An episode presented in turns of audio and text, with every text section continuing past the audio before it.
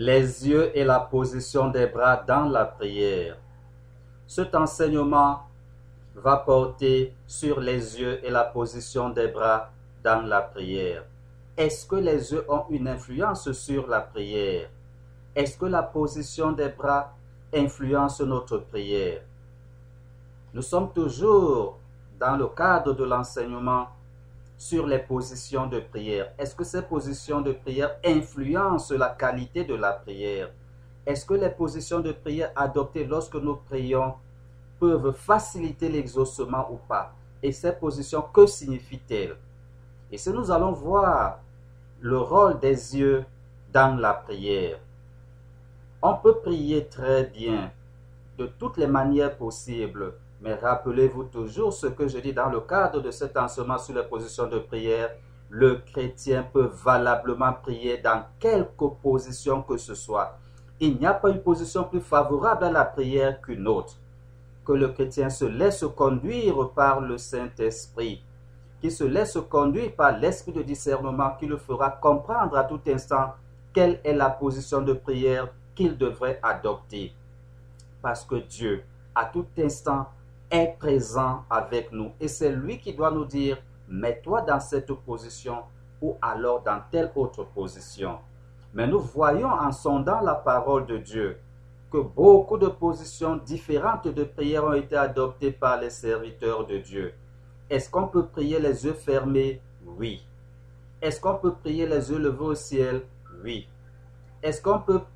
Toute position de prière est bonne?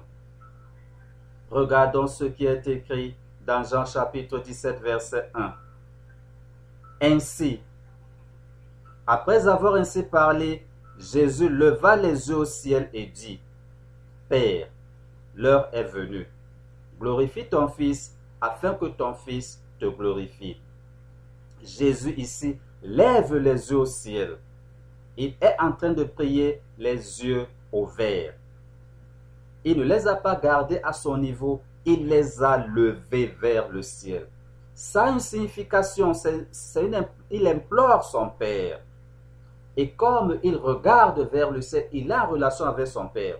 Cela ne veut pas dire que celui qui ne, qui, ne prie pas en regardant le ciel ne peut pas être exaucé bien que sa prière n'est pas bonne. Ce n'est pas le cas. Nous avons vu Jésus au jardin de Gethsemane. Au lieu de regarder le ciel, il, avait plutôt le visage contre terre. Donc, une position de prière ne doit pas devenir un rituel, croyant que en répétant et en répétant cette position de prière, c'est là que Dieu va nous exaucer. Ce n'est pas vrai. Ce n'est pas vrai et cela ne sera jamais vrai. Jésus ici dans Jean au chapitre 17 verset 1 lève les yeux vers le ciel. Et pourtant, le même Jésus lorsqu'il va se retrouver au jardin, de, de Gethsemane, il ne va pas lever les yeux vers le ciel. Il va plutôt les, se jeter face contre terre. Le chrétien doit savoir que toute opposition de prière est bonne tant que cette opposition de prière vient du fond de son âme, inspirée par son esprit. C'est l'objet de cet enseignement. Donc, lorsque toi tu pries donc, et que tu es en harmonie dans une position de prière. C'est l'harmonie que nous avons avec Dieu dans la prière qui fait la qualité de la prière. Parce que Dieu cherche d'abord les dispositions de notre cœur. Et ces dispositions de notre cœur-là vont pousser notre corps et le mettre dans une position qui est voulue par Dieu. Que quelqu'un prie les yeux fermés ou que l'autre prie les yeux ouverts, c'est pas ça le plus important. Le plus important, c'est comment notre cœur est devant Dieu comment nous marchons en enfant de Dieu chaque jour, à tout instant, c'est ça la chose la plus importante. Que Jésus prie les yeux levés au ciel ou que Jésus prie le visage contre terre, c'est le même Jésus qui est en train de prier et toutes ces prières-là ont la même qualité devant Dieu parce que Jésus est le Fils de Dieu. Nous aussi, nous devons d'abord chercher à être enfants de Dieu. Rappelez-vous ce que j'ai dit dans d'autres enseignements la prière est exaucée par Dieu ou rejetée par Dieu avant le moment de recueillement. Avant le moment de recueillement, parce que tout instant de la vie du chrétien est prière. Comment donc tout instant de la vie du chrétien est prière lorsque tout instant de la vie du chrétien est gérée par la parole de Dieu? Lorsque nous suivons Dieu en toutes choses, lorsque nous mettons en pratique la parole de Dieu en toutes choses, notre vie devient prière. Notre corps, notre âme et notre esprit sont en permanence devant Dieu dans la prière. Les moments de recueillement, les moments que nous mettons à part pour Dieu, ne sont pas en réalité ce qui va obliger Dieu de nous exaucer. Parce que Dieu nous connaît toutes choses avant qu'elles ne soient faites. Donc avant que nous ne prenions nos instants de recueillement de la prière, Dieu connaît. Il a déjà exaucé ou alors il a déjà rejeté. Le plus important pour le chrétien, ce n'est pas la position de la prière, mais c'est comment il marche tous les jours à tout instant en enfant de Dieu. Cherchons donc à tout instant être enfant de Dieu et toute chose nous sera révélée lorsque tu voudras prier.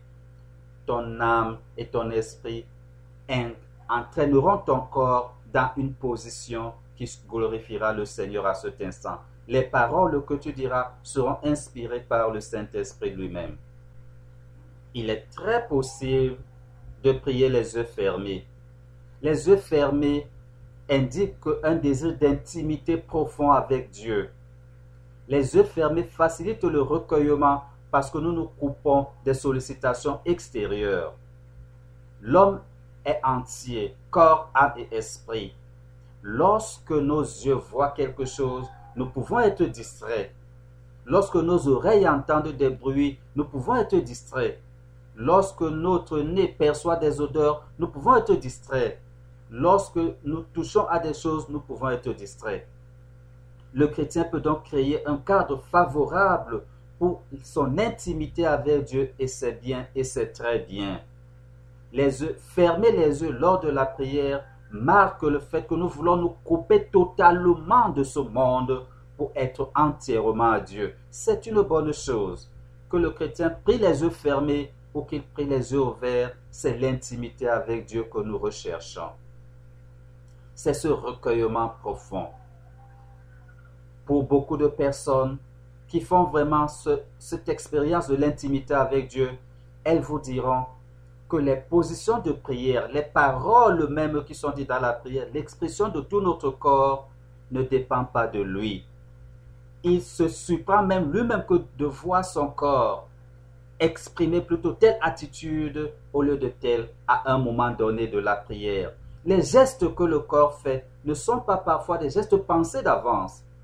Certes, lorsqu'on veut prier, nous avons déjà presque tout, nous avons déjà établi le cadre de la prière on va faire ceci, on va faire cela, on va se mettre à genoux à tel moment, on va se lever à tel moment, on va dire ceci à tel moment. Mais lorsque la prière devient un acte d'intimité avec Dieu, dès que nous entrons dans cette intimité avec Dieu, le reste ne dépend plus de nous.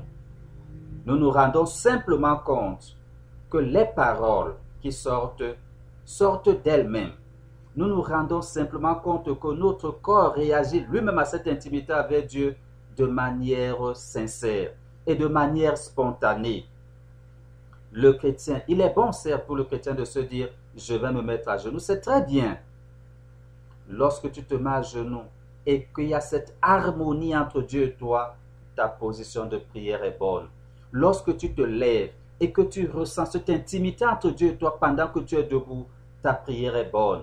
Lorsque tu t'assois et que tu ressens cette intimité de prière avec Dieu, ta prière est bonne. Même si tu es couché et que là sur ton lit, tu, ressens cette intimité profonde avec Dieu, ta prière est bonne.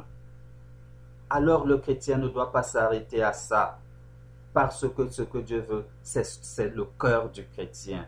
C'est comment tu marches avec lui à tout instant. C'est comment tu lis la parole de Dieu. C'est la ferveur avec laquelle tu lis la parole de Dieu, c'est ça que le Seigneur cherche la ferveur avec laquelle tu essaies de méditer, de la comprendre pour toi, pour qu'elle dirige toute ta vie, c'est ça que le Père cherche. Comment tu mets la parole de Dieu en pratique à tout instant pour vivre par elle et pour elle, c'est ça que le Père cherche. Comment tu prends des moments d'intimité avec Dieu, ce que nous appelons moment de prière, c'est ça que le Père cherche.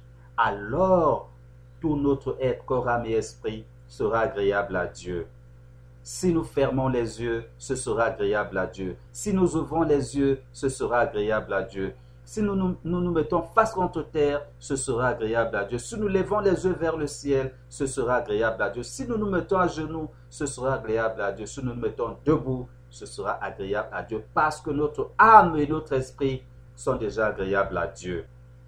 Les bras du chrétien occupent une place importante dans la prière.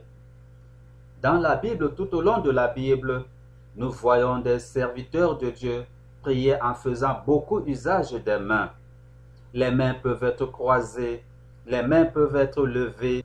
La Bible parle de beaucoup de prières qui ont été faites avec la contribution des mains.